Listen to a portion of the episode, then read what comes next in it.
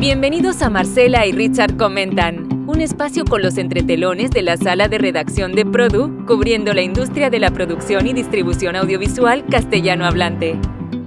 Bien, de nuevo muchas gracias eh, por estar aquí con nosotros en una nueva emisión del podcast. Marcela y Richard comentan los entretelones de la sala de redacción de Produ. Hola Marcela. Hola Richard, ¿cómo estás? Bueno, bien movida esta semana, Marcela. Esta sala de redacción nuestra no se detiene, ¿no? Y comenzamos con un extra, un extra desde España. Sequoia crea Sequoia Estudios y anuncia nueva adaptación del Zorro con Jesús Torres entre los productores, Marcela. Creo que es el tercer zorro que en estos momentos se está haciendo.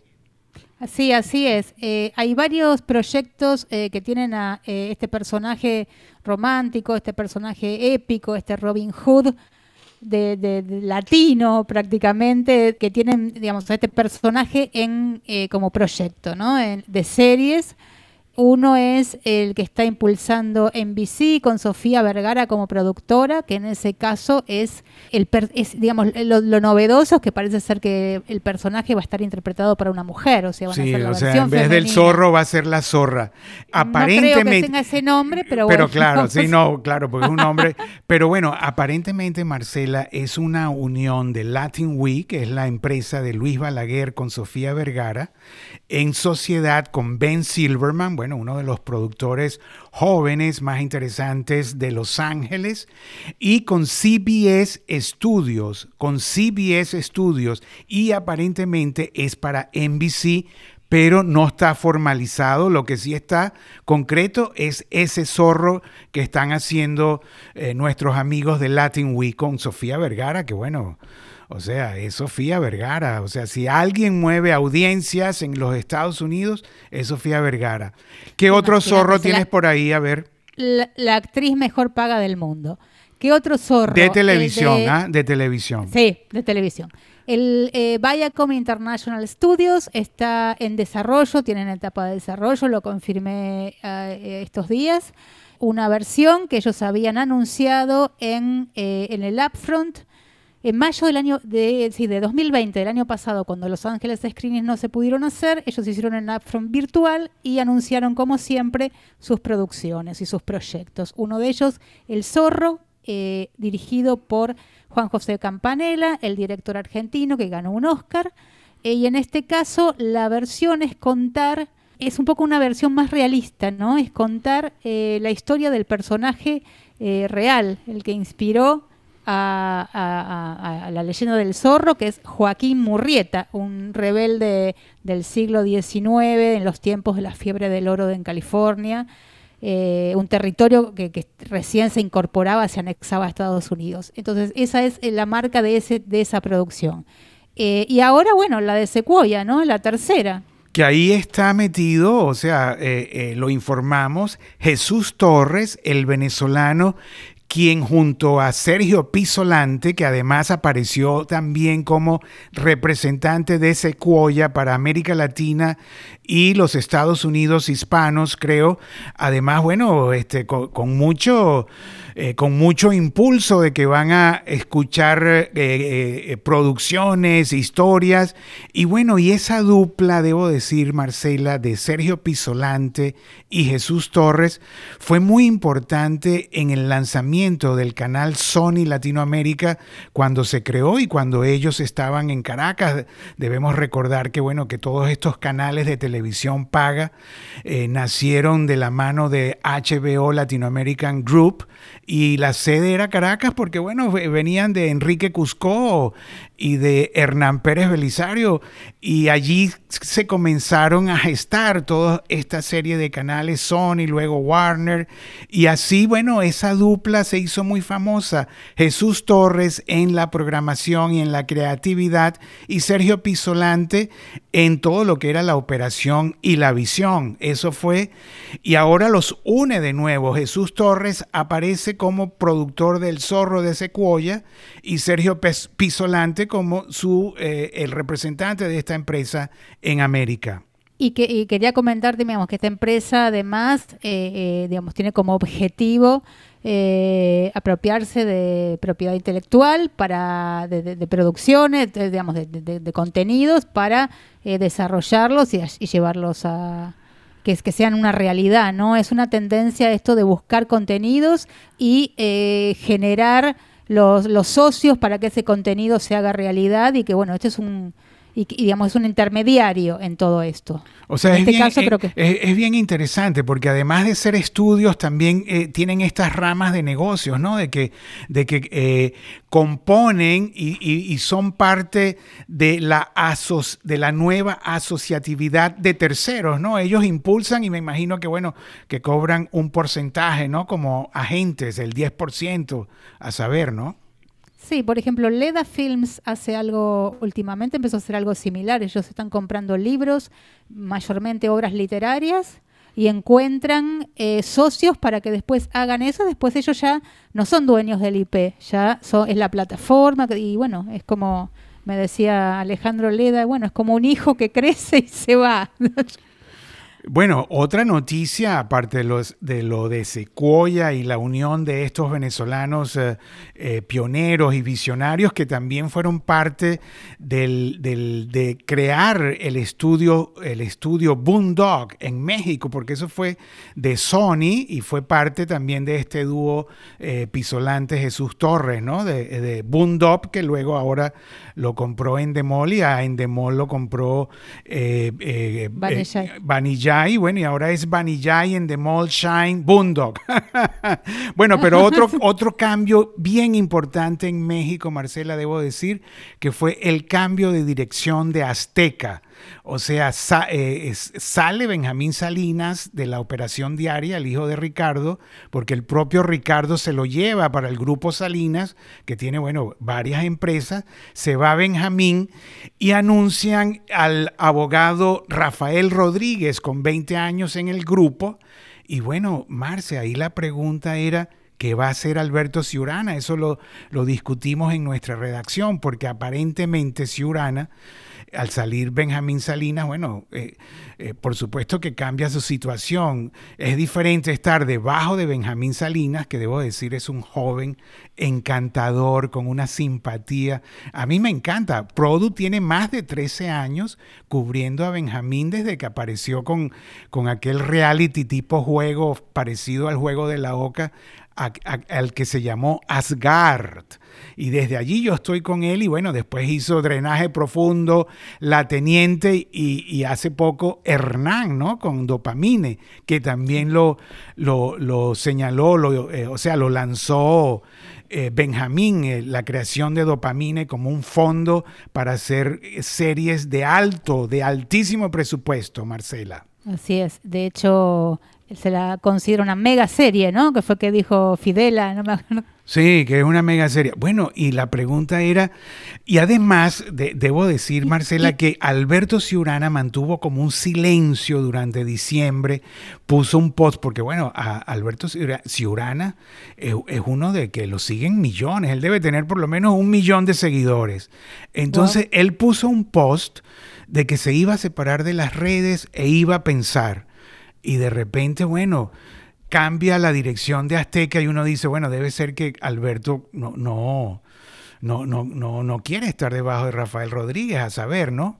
Yo inmediatamente, la verdad que con Alberto tengo eh, eh, una esporádica eh, escritura a través de WhatsApp, todavía WhatsApp, y, y Alberto me dijo, Aquí seguimos como siempre. Esto debe ser una estrategia de Benjamín Salinas y bueno, y Alberto está allí pues eh, eh, en, en Azteca. Y eso la verdad que cuando cambian de jefe, la gente se siente, Marce. ¿Y hay alguna idea de cambio de estrategia de programación? Digamos, ellos habían pasado la programación más en vivo, menos ficción. ¿Será que se va a revertir eso? Bueno, por debajo de cuerdas. Hemos sabido de que los estudios América, cuando compró eh, Ricardo Salinas, cuando ganó todo lo que fue la, eh, todo ese grupo de Canal 7, Canal 13, vino con unos estudios que lo llamaron TV, TV y novelas en la zona de Tlalpan. Este, eh, después, bueno, Benjamín Salinas en la época de Alberto Santini. Este, pusieron la primera piedra y ahí, bueno, se construyeron unos estudios inmensos, que, o sea, todo, a todo trapo, a todo vapor, y de repente, bueno, pararon, ¿no? Pararon las producciones y ahora parece que lo van a volver a, activar, pero con mucha fuerza. No sabemos aún nada todavía, por eso digo que es información debajo de la mesa. Este, y, puede haber un cambio de estrategia, o sea, pueden volver a la, a la ficción, Marce. Bueno, sería, sería interesante, ¿no? Volver a la ficción, una etapa de, donde la producción de contenidos de ficción está en absoluto auge. ¿Qué más? ¿Qué más pasó en esta semana en nuestra redacción, Marce? Bueno, yo por ejemplo estuve averiguando, bueno, vos sabés que nuestra sala de redacción un poco es el WhatsApp, es el lugar del intercambio de los periodistas, ¿no? De lo, que se opina, todos trabajamos a distancia y bueno, tenemos varios años haciendo esto y nos hemos adaptado muy bien a hacerlo. Creo que ahora el mundo se adaptó, pero nosotros teníamos ya una experiencia. Y, las redes son un lugar donde, bueno, donde comienzan a veces a, salir las noticias. Eh, y bueno, ahí nos enteramos que mm, Daniel Barone, un director de tiras de ficción de Polka, después de terminar de grabar la segunda temporada del Tigre Verón, que acaban de terminar de hacerlo después de que tuvieron que interrumpir por la pandemia, bueno, ya se despedía de Polka. De manera que, bueno, uno se daba a preguntar, se daba la pregunta de qué pasa con Polka, cierra Bueno, eh, exacto, ¿no? Durante la pandemia, eh, o sea, hasta creo que el propio Adrián Suárez dijo, no, o sea, esto hay que cerrarlo, ¿no? O sea, eh, muchos rumores de que, de que Polka, además una de las productoras más creativas con proyectos internacionales que vendía, o sea, como Mujeres Asesinas, ¿no? Muy famosa sí, en Mujeres México. Desesperadas, sí, exacto, Mujeres Asesinas que fue tan distribuido y versionado en tantos lados una productora de 26 años de trayectoria, casi 80 producciones, eh, bueno, y, tenía como 280 o casi 300 empleados que, bueno, ya se están yendo. O sea, lo bueno es que no va a cerrar, la idea no es cerrar, tienen proyectos. Eh, la idea, aunque no están del todo confirmados, pero sí la idea firme, es eh, comenzar a preproducir una tira diaria en marzo. Ah, eh, bueno, o sea que sigue, Polka sigue. Polka sigue, sí, sigue y eso sería una buena noticia para que continúe una productora reducida en cantidad de gente, porque lo que Suar había dicho a mediados del año pasado es que la estructura tal cual como estaba no se podía sostener. O sea, una, una, una productora con casi 300 empleados no se podía sostener. Esa fue bueno, pero es una súper buena noticia y sigue eh, al mando eh, con Adrián Suar, ¿no? Su, propio creador, ¿no? Sigue al mando con Adrián Suar, sí. Bueno, otra noticia, Marce, también de nuestra sala de redacción fue este Luis Villanueva, ¿no? Quien eh, nos recibió, recibió a Produ en su nuevo restaurante, un nuevo emprendimiento. Luis Villanueva entra a la industria de la hospitalidad y con mucho éxito. Y bueno, y, salgo a, relucir Luis Villanueva porque entre todas las preguntas y todo lo que habló, dice que el mercado hispano de los Estados Unidos ya no responde al gusto mexicano, o sea, ya no es mexicano como hace 20 años, porque bueno, en esta entrevista le mostramos un video donde aparece el propio Luis Villanueva 20 años atrás diciendo, quien quiera tener éxito en el mercado hispano de los Estados Unidos tiene que eh, programar para el gusto mexicano. Eso se acabó, según Luis. Ahora, bueno, eh, ya no importa tanto las nacionalidades, sino los buenos contenidos con buenas historias, bien dirigidos, eh, bien realizados, es lo que le gusta al mercado hispano, según Luis Villanueva, desde su nuevo restaurante, el Turk Kitchen. Turk Kitchen en Coral Gables, en Coral Gables. Además, exitosísimo, quiere seguir abriendo restaurantes. Mira qué bien. tal vez lo de la audiencia tenga que ver, digamos, que la composición ya de la población en Estados Unidos hispano no es, digamos, si bien probablemente todavía sea mayormente mexicana, bueno, ya, ya hay toda una generación que creció ahí, que el gusto ya es distinto, universal, que hay más, hay, hay otros latinos que están ahí incorporados, ya no es solamente lo mexicano. Eh, y bueno, y además va un poco no de la mano de lo que decíamos en el podcast pasado, que las audiencias están cambiando y que los productores, los canales están tratando de hacer contenidos conectados con la realidad, ¿no? Ah, bueno, y esa nueva realidad, volvemos, que, ya lo hemos tocado, también la remarcó Rosa Clemente de Punta Fina, donde dice que el glocalismo, con G, G de gato, glocalismo, y el feel good nos van a llevar muy lejos. Así mismo dijo Rosa Clemente. Y bueno, y si uno ve los contenidos de Netflix, ahí cuando ponen las, eh, o sea, si, son, exacto, si son buenos o son malos los comentarios, aparece feel good. Esto es drama, feel good. Y entonces el ah. feel good, sentirse bien, la verdad que lo está tomando la industria.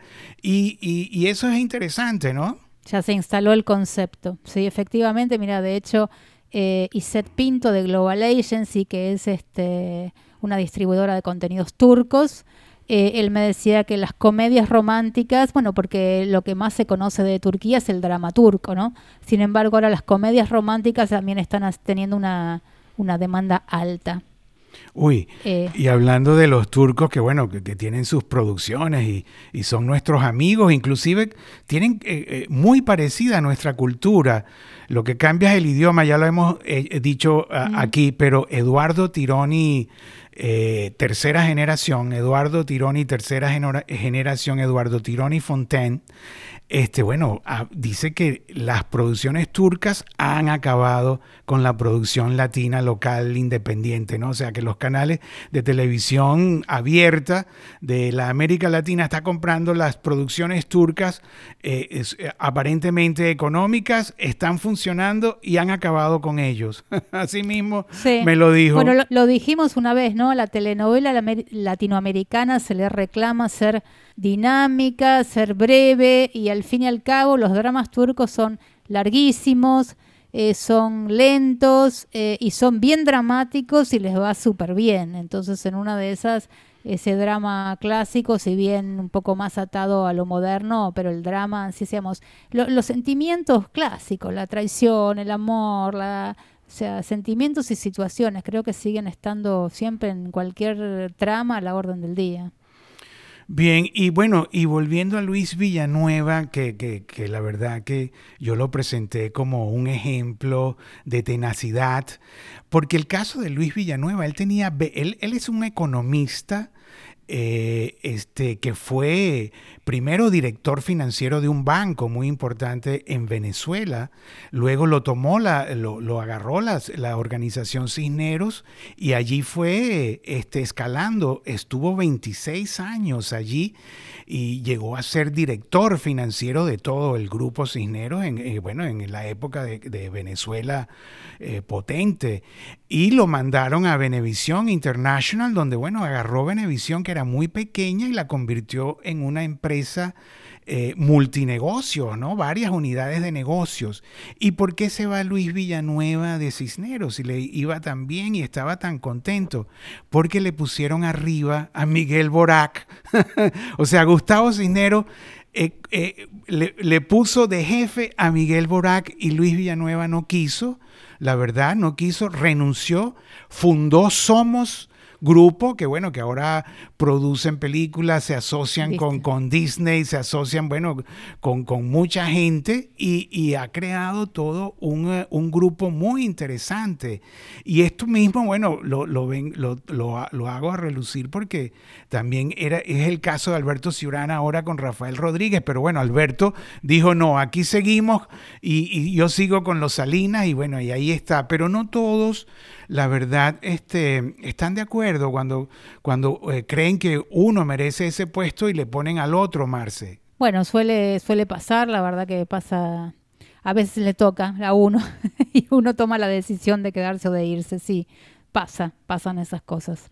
Eh, pero te diría que Luis eh, tomó una decisión excelente, ¿no? Para, decir digamos, cómo le fue a su compañía, producen, distribuyen, tienen canales, eh, bárbaro, o sea, les fue excelente. No, y tienen una cantidad de proyectos ahora de producción de películas, de series, de distribución. Bueno, ese es Luis Villanueva y, y, realmente lo hizo con Somos Group ya con 11 años operando. Otra noticia, Marce, fue el ascenso de nuestra amiga Micho Wasserman, Michelle Wasserman, que ahora, bueno, eh, Vanillay la, la, la, la puso de jefa de toda América Latina, ¿no? Jefa de ventas. Bueno, claro, ella suma territorio y vemos, em, ella vendía formatos, ahora vende eh, los formatos y las latas que surgen de esos formatos. O sea, había una parte que era, el, formato se vende para ser producido, o sea, tiene una, venta en particular, ¿no? Es porque para venderlo tenés que asociarte, asociarte o, digamos, unirte a los canales. De hecho, de hecho, ella siempre dice asociarse a los canales para que ese producto sea producido localmente. Pero ahora también suma latas, o sea, los productos que de ahí salen también se distribuyen y suma territorios.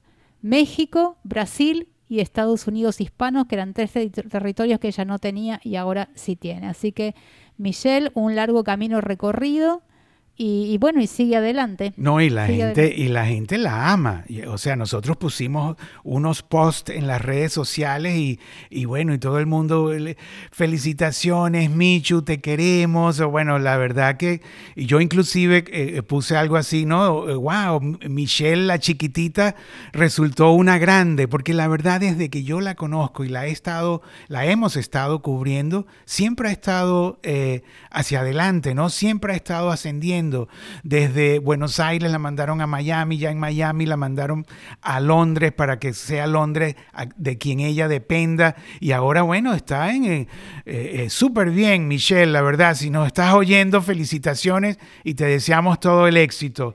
¿Qué más, Marcela? ah, perdón, sí. No, te quería decir que estuvo en Telefe. Fue en Telefe, de hecho, creo que una ejecutiva con menos de 30 años estaba a cargo de la distribución.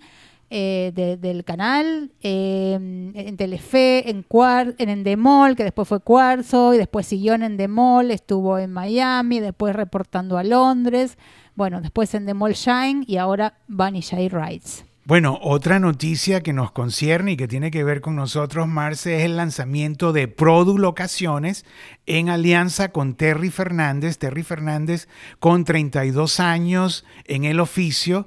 De, esa, de esos 32 años yo diría que pasó más de la mitad con Argos, con Epic Menio eh, y siempre buscando locaciones y es la gran directora de locaciones de todo México. Todo el mundo la busca. Ha trabajado para Netflix, para Amazon, para todas las plataformas, para Telemundo.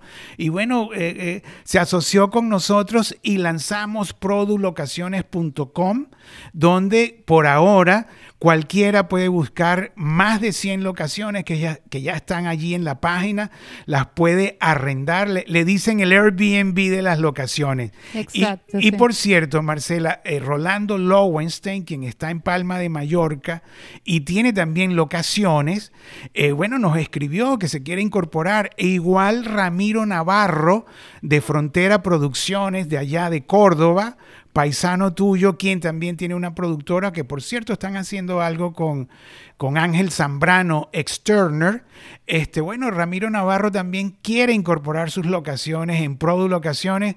Eh, me imagino, bueno, que son locaciones argentinas. Esto es muy reciente, o sea que también podemos extendernos hacia Palma de Mallorca, donde, bueno, eh, claro, es un poquito más costoso, hay que cruzar el Atlántico, pero parecen que hay unas locaciones que, que va toda Europa, los alemanes, los franceses, los italianos, y entonces, bueno, vamos a ver en qué para todo esto Produ Locaciones, pero creo que comenzó con buen pie. Sí, seguro, me parece una idea brillante. Eh, muy útil para la industria y va de la mano ¿no? con lo que es Produ en general, que siempre intenta de, ser una herramienta útil para la industria para que la industria crezca. Seguramente se sumarán locaciones de Palma, de Argentina, de Colombia y bueno, de toda América Latina y de todo el mundo. Ojalá, ojalá lo podamos lograr porque bueno, es momento de reinventarnos. Todos los mercados virtuales, Marce, no sé si yo creo que nos queda tiempo para hablar de los mercados virtuales que al final, o sea, al, al, fin, al, al final del día, como dicen, o sea, cada empresa distribuidora está lanzando sus propios mercados virtuales sin necesidad de estar con los, con los eh, vamos a llamarlo así, con los mercados tradicionales eh, presenciales que conocemos, como el NATPEC, eh, bueno, Los Ángeles Screening, los MEPCON. Las, ahora todo el mundo tiene, está lanzando su, su, propio mercadito, ¿no? Es así, Marce. Claro, si, si es online, sí, o sea, creo que la experiencia de todo esto es que, que bueno, para, para hacer mercado online mm, tal vez no hace falta organizadores. Para el mercado presencial sí. Y creo que la industria está muy ansiosa para volver, no sé si a muchos mercados presenciales, porque también se dio cuenta de que no hacía falta tanto, pero sí algunos mercados presenciales hacen falta y ahí sí hacen falta organizadores. No, y bueno, y ahí te repito, los franceses son los únicos, ¿no? Lo, o sea, el Reed Miden, ¿no? También nuestro socio en el premio, en el premio, en los premios Produ, ¿no? Y, bueno, y hablando de estos mercados virtuales, nosotros tenemos estos titulares, empresas asumen por su cuenta sus propios mercados virtuales. Banijay Boondock, de, a quien ya lo nombramos, anuncia el suyo y lo llama Upfront para mediados de febrero. Los coffee breaks de Latin Media que finalizan eh, pronto tuvieron más de 50 reuniones. Además, bueno, eh, este, va por tercera edición. Y si no, y José Escalante está haciendo algo muy bueno porque es que eh, está tratando de, de, que los asiáticos que eran compradores de las novelas latinas, bueno, han dejado de comprarla por los turcos y por los, por los asiáticos, las filipinas, los coreanas, ¿no? Entonces... Y tal vez porque no hay tanta novela latina. Sí, y, bueno, y otro titular es Lisette Osorio, fue una de las pioneras, Lisette Osorio, eh, vicepresidenta eh, internacional de Caracol, fue una de las pioneras y lanzó sus ventas virtuales apenas comenzó la pandemia. Y así, bueno, también lo hizo Globo, que hablamos y tú lo cubriste, donde estuvo uno de los dueños de los mariños, bueno, y todo el mundo feliz, los turcos también, que comenzaron a hacer, o sea que bueno, que hay una nueva, hasta que la gente no vuelva a viajar y no vuelva a los mercados presenciales, creo que los, eh, o sea, todo el mundo va a vender todos los días, ¿no? Exacto, la venta, la distribución hoy es online everywhere. Bueno, y, y, yo diría que ya para finalizar, pues, quisiéramos felicitar a Telemundo porque el estreno de sus dos series, La suerte de Loli que, este, y Buscando a Frida, eh, número uno en el Prime en sus franjas, o sea, la lanzaron eh, el martes 26 eh, esta semana y bueno, un éxito, ¿no? Y, y, la verdad que este, muchos saludos. buscando a Frida, yo tuve de invitado a uno de los protagonistas, Arad Betke, la verdad buenísimo, y, y, habló maravillas del director, de Carlos Villegas, Charlie, conocido Charlie, o sea que mucha suerte. Marcela, ya para concluir, ¿Qué más hay por ahí? Saludar, agradecer a los que nos escuchan. Nos hablamos la próxima semana. Bueno, muchas gracias por escucharnos. Marcela y Richard comentaron los eh, entretelones de esta semana en la sala de redacción de Produ, muy activa. Y bueno, y será hasta la próxima semana. Bienvenidos a Marcela y Richard Comentan, un espacio con los entretelones de la sala de redacción de Produ, cubriendo la industria de la producción y distribución audiovisual castellano hablante.